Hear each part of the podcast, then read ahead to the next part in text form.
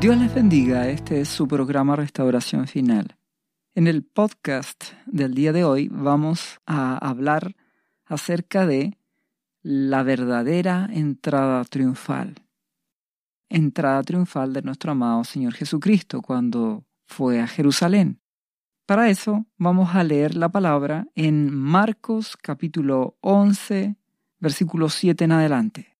Para entender el contexto, nuestro amado Jesucristo envió a sus discípulos a buscar un pollino, un burrito prestado, para realizar esta entrada a Jerusalén.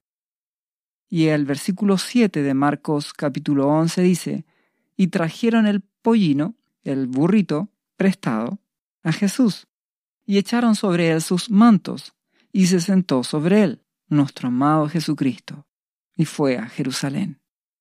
También muchos tendían sus mantos por el camino, y otros cortaban ramas de los árboles, y las tendían por el camino. Y los que iban delante y los que venían detrás daban voces diciendo, Hosana, bendito el que viene en el nombre del Señor. Bendito el reino de nuestro Padre David que viene, Hosana en las alturas. Y entró Jesús en Jerusalén y en el templo, y habiendo mirado alrededor todas las cosas, como ya anochecía, se fue a Betania con los doce. Muy bien, vemos que nuestro amado Señor Jesucristo, en esta figura, va camino a Jerusalén, acompañado por sus discípulos, y en este camino se le aparecen personas que tienden sus mantos, otros cortan ramas, de los árboles y las ponen en el camino para que pase este burrito, este pollino, que está llevando a nuestro amado Jesucristo.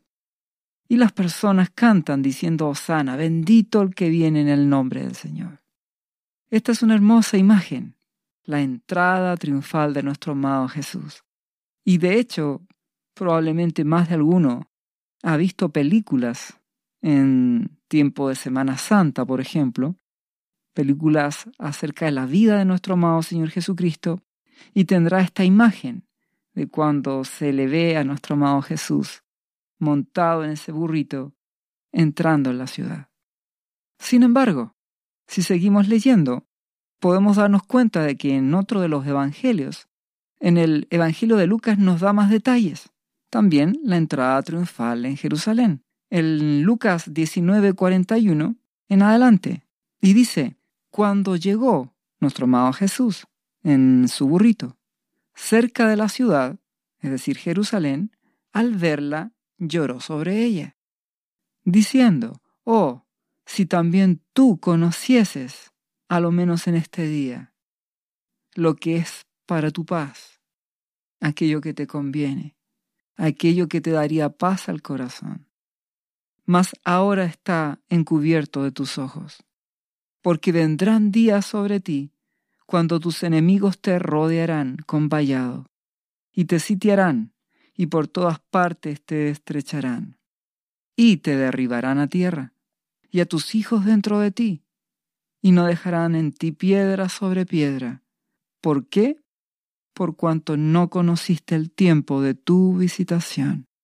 Nuestro amado Jesús está diciendo, hoy te visité pueblo mío, pero no me oíste. Solo algunos me reconocieron, solo algunos, comparado con toda la ciudad, por supuesto. Solo algunos me honraron, pero en la ciudad no me recibió, pero tuviste la oportunidad.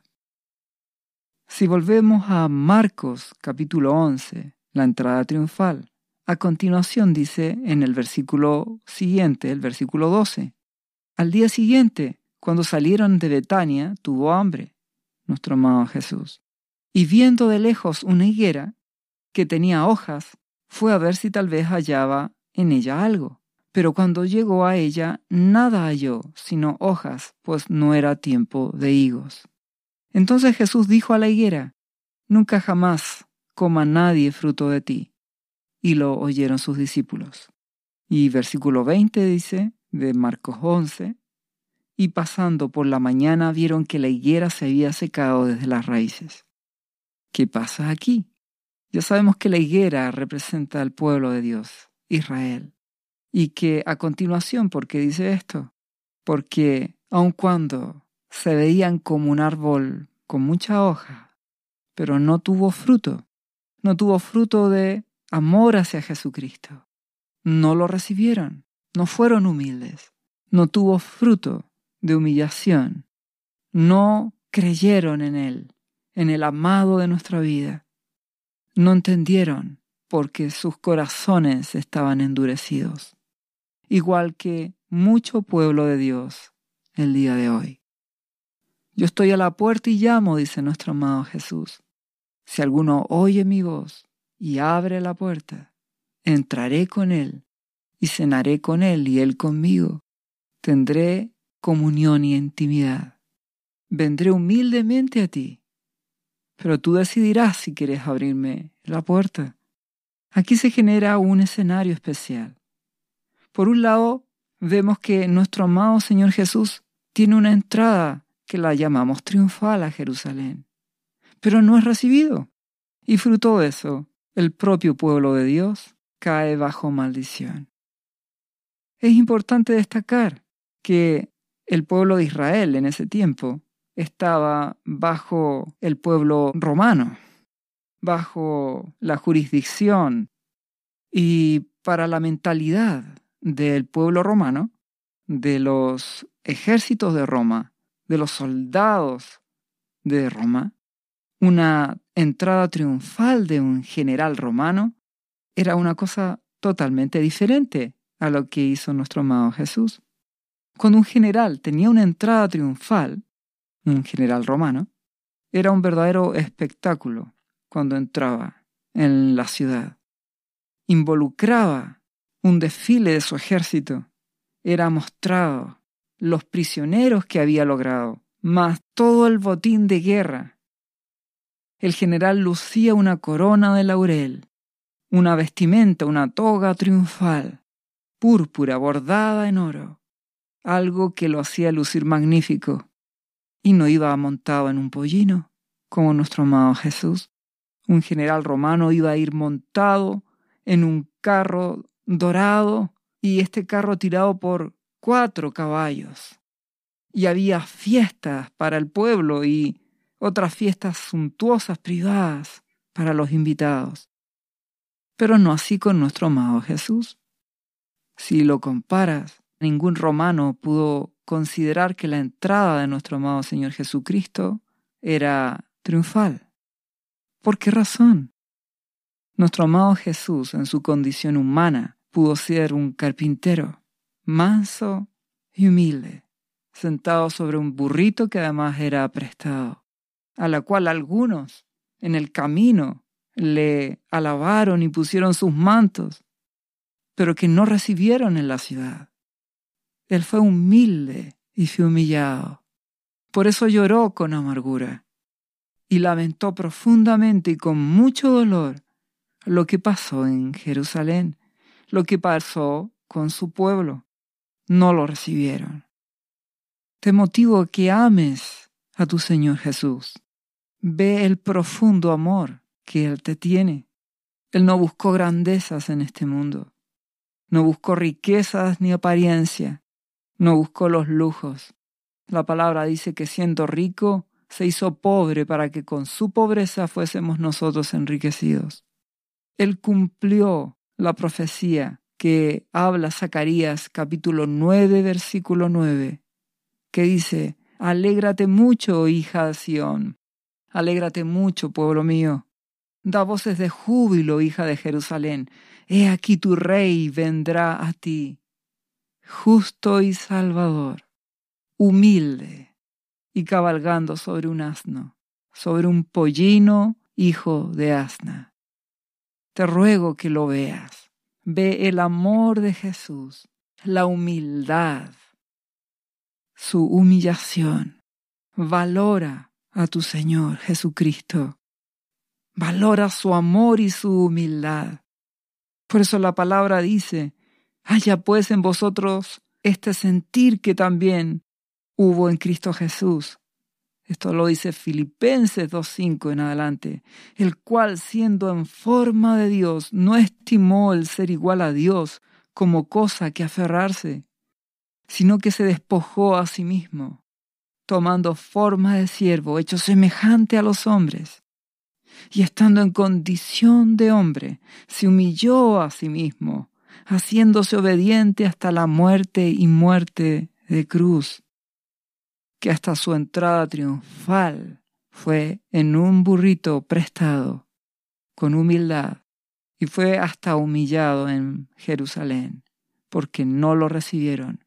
Por eso él, en su amor, lloró con amargura, porque él vino a darnos vida, pero no lo recibieron.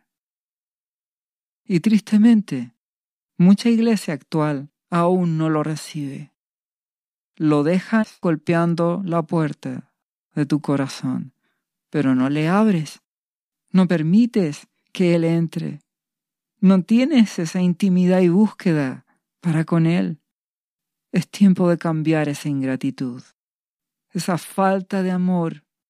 No seas como el pueblo de antes, que rechazó a su amado Señor. Dios es justo. Nuestro Abba Padre continúa diciendo en Filipenses 2.9 dice que por cuanto nuestro amado Jesús se humilló hasta lo sumo, Dios le exaltó hasta lo sumo y le dio un nombre que es sobre todo nombre, para que en el nombre de Jesús se doble toda rodilla de los que están en los cielos y en la tierra y debajo de la tierra, y toda lengua confiese que Jesucristo es el Señor para gloria de Dios Padre. Nuestro amado Jesús se humilló por ti y por mí, y lloró amargamente por un pueblo que lo menospreció.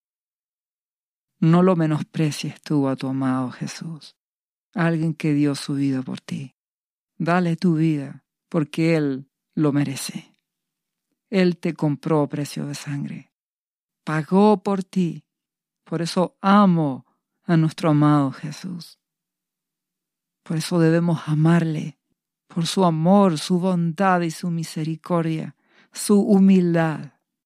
¿Cómo no amar la humildad, la mansedumbre y la humillación de nuestro amado Jesús? ¿Cómo no amarle si no midió su vida para darla por cada uno de nosotros? Y siendo humilde, aún así fue rechazado y humillado. ¿Cómo no amar a nuestro precioso Salvador? y no querer abrirle nuestro corazón por completo y buscarle como Él se merece. Él merece todo de nuestra vida.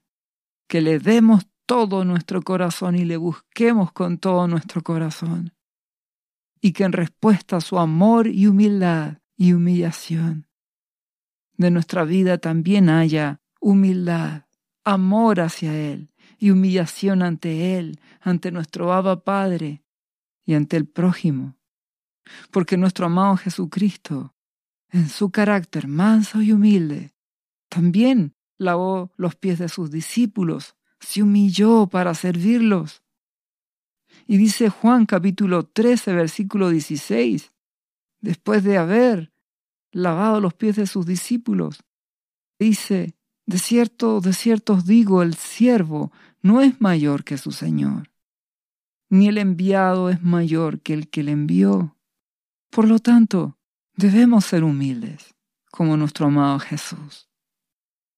Humildes en nuestro actuar, humildes en nuestro carácter, humildes y humillados ante su presencia. No busquemos grandezas, no busquemos sacar el máximo provecho de este mundo.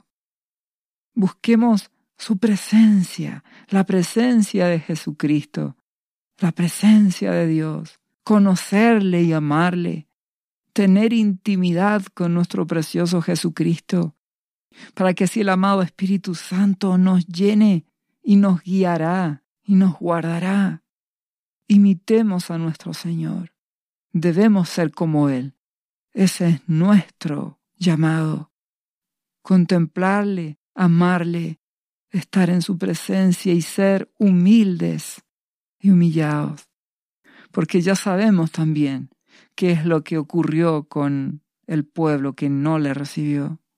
Leímos también la consecuencia, la maldición que tuvo la higuera, por no tener fruto, por no querer humillarse, amar a Jesús y recibir tanto amor que Él ofreció. Ese pueblo que es representado por una higuera, que aparentemente está verde y que parece que tiene fruto, pero no lo tiene.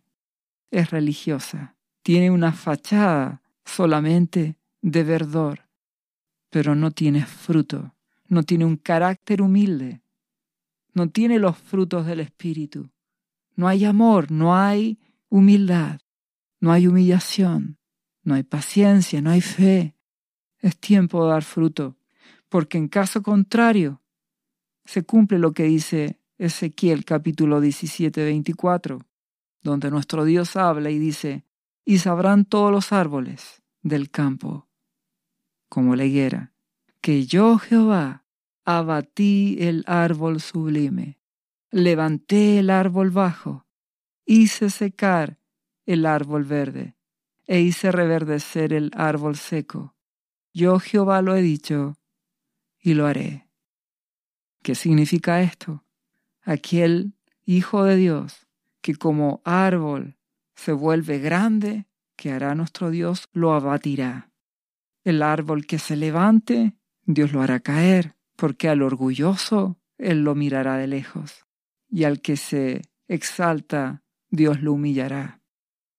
Pero el árbol bajo, el humilde y humillado, será levantado, como nuestro amado Jesús se humilló hasta lo sumo, es exaltado hasta lo sumo el árbol verde, como esta higuera, que aparentemente tiene mucha hoja y mucho verdor, que va a ser nuestro Dios, la secará, porque no tiene fruto, es solo religiosidad y apariencia.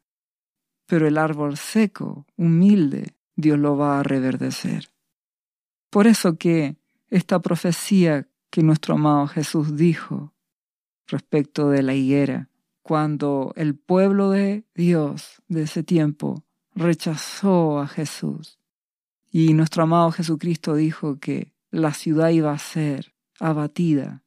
Eso ocurrió en el año 70 después de nuestro amado Jesús. El pueblo romano destruyó el templo y destruyó Jerusalén, porque la palabra se cumple. El soberbio, el orgulloso, el que no busca a Dios, será abatido aun cuando sea su pueblo, aún más, con mayor razón. Seamos humildes, porque Dios ha prometido que aquellos que se humillan, aun cuando sean secos, como lo dice Ezequiel capítulo 37, versículo 11, hablando del valle de los huesos secos, que dice, Hijo de hombre, todos estos huesos son la casa de Israel, el pueblo de Dios. Recuerda que tú y yo hemos sido insertados, injertados por la fe, un solo pueblo, en Cristo Jesús. He aquí ellos dicen, nuestros huesos se secaron, y pereció nuestra esperanza, y somos del todo destruidos. Por tanto, profetiza y diles, así ha dicho Jehová al Señor, He aquí yo abro vuestros sepulcros, pueblo mío, y os haré subir de vuestras sepulturas, y os traeré a la tierra de Israel. Y sabéis que yo soy Jehová cuando abra vuestros sepulcros y os saque de vuestras sepulturas, pueblo mío. Y pondré mi espíritu en vosotros y viviréis, y os haré reposar sobre vuestra tierra, y sabréis que yo, Jehová, hablé, y lo hice, dice Jehová. Dios restaurará a su pueblo, a su iglesia. Si ésta se humilla, si ésta reconoce su pobreza y su necesidad y le busca, porque al que se humilla será exaltado. Al que se humilla, Dios lo restaurará. Por eso Sofonías 3, en el versículo 11, habla acerca de la restauración del pueblo de Dios. No solo el pueblo de Israel. Te insisto, recuerda que somos un solo pueblo y tanto judíos como gentiles tenemos la salvación en este nuevo pacto a través de Jesús.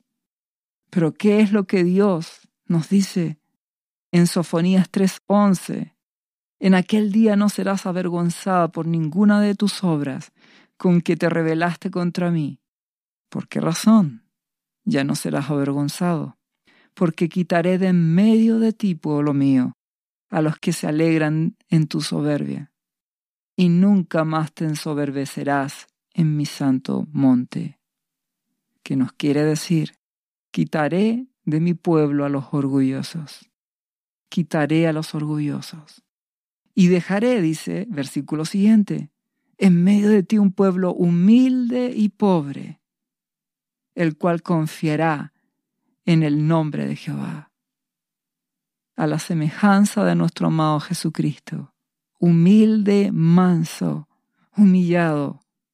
Así debe ser el pueblo de Dios. Ese es el pueblo que quedará, el pueblo que Dios restaurará, el pueblo que Dios dará vida. El versículo siguiente de Sofonías 3, el versículo 13 dice, el remanente de Israel no hará injusticia ni dirá mentira, ni en la boca de ellos se hallará lengua engañosa, porque ellos serán apacentados y dormirán, y no habrá quien los atemorice. Dios hará un último avivamiento, donde el pueblo de Dios que es como su Señor Jesús, manso, humilde, un pueblo pobre en el espíritu, es decir, hambriento y necesitado de Jesucristo. A ese pueblo Dios lo restaurará, a ese remanente Dios lo usará, a ese remanente que no le cerró la puerta a Jesucristo, a ese remanente que lo recibió, y que es humilde como su Señor Jesús. A ese pueblo humilde y humillado, Dios restaurará y usará en el último avivamiento, antes de la venida de nuestro amado Jesucristo. Te pregunto, ¿quieres ser parte de ese último avivamiento? ¿Quieres estar con Jesús? Si lo deseas, entonces ámalo Busca a Jesucristo, busca a Dios a través de su Hijo Jesús. Sé humilde de carácter, sé humillado ante la presencia de Dios. Búscalo y lo encontrarás. Humíllate delante de Él, delante de tu Dios y Abba Padre, y delante de Jesús, para que seas levantado. Verás la gloria de Dios y serás usado en su último avivamiento que ha de venir. Quizás para este mundo ese último avivamiento no será grande, ni triunfal, ni famoso para el mundo, pero serviremos a Dios como un pueblo humilde, no con grandezas, en burritos y no en grandes caballos, porque Dios quiere gente humilde. Esto no es con ejército ni es con espada, es con su espíritu, el último avivamiento será con el poder de su Espíritu Santo, no con grandezas humanas, no con poder, no con dinero, con su Espíritu, un pueblo humilde y humillado, hambriento de Jesús, que será usado por el Espíritu Santo. Veremos la gloria de Dios, el verdadero triunfo, la verdadera entrada triunfal de nuestro amado Jesús es en humildad y humillación. Y de esta forma veremos la gloria de Dios. Dios te bendiga en el nombre de Jesús. ¿Sabía usted que Jesús le ama y que murió en la cruz por sus pecados? Él ya pagó el precio por usted. Solo basta que usted lo reciba en su corazón y reconozca que Jesucristo es el Señor de su vida y su Salvador. Invítelo hoy a entrar en su corazón. Atrévase y siga ahora esta oración. Repita después de mí, Señor Jesús, yo confieso que soy un pecador y te invito a entrar en mi corazón. Perdona mis pecados yo me entrego a ti. Gracias por esta vida eterna que tú me estás dando en estos momentos.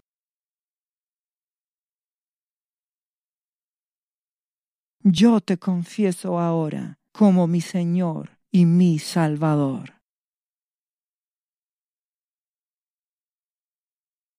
Lea la Biblia y busque una iglesia cristiana para que le enseñen la palabra de Dios. Lea Juan capítulo 3 versículo 16. Visite cristo-viene.cl. ¿Sabías que Jesús te ama y quiere sanarte de toda enfermedad? La Biblia dice que Jesús llevó tus enfermedades y sufrió tus dolores para que tú ahora estés sano. Solo tienes que creer en Jesús y pedirle que entre a tu corazón y perdone tus pecados. Repite este versículo de la Biblia varias veces al día, cada día.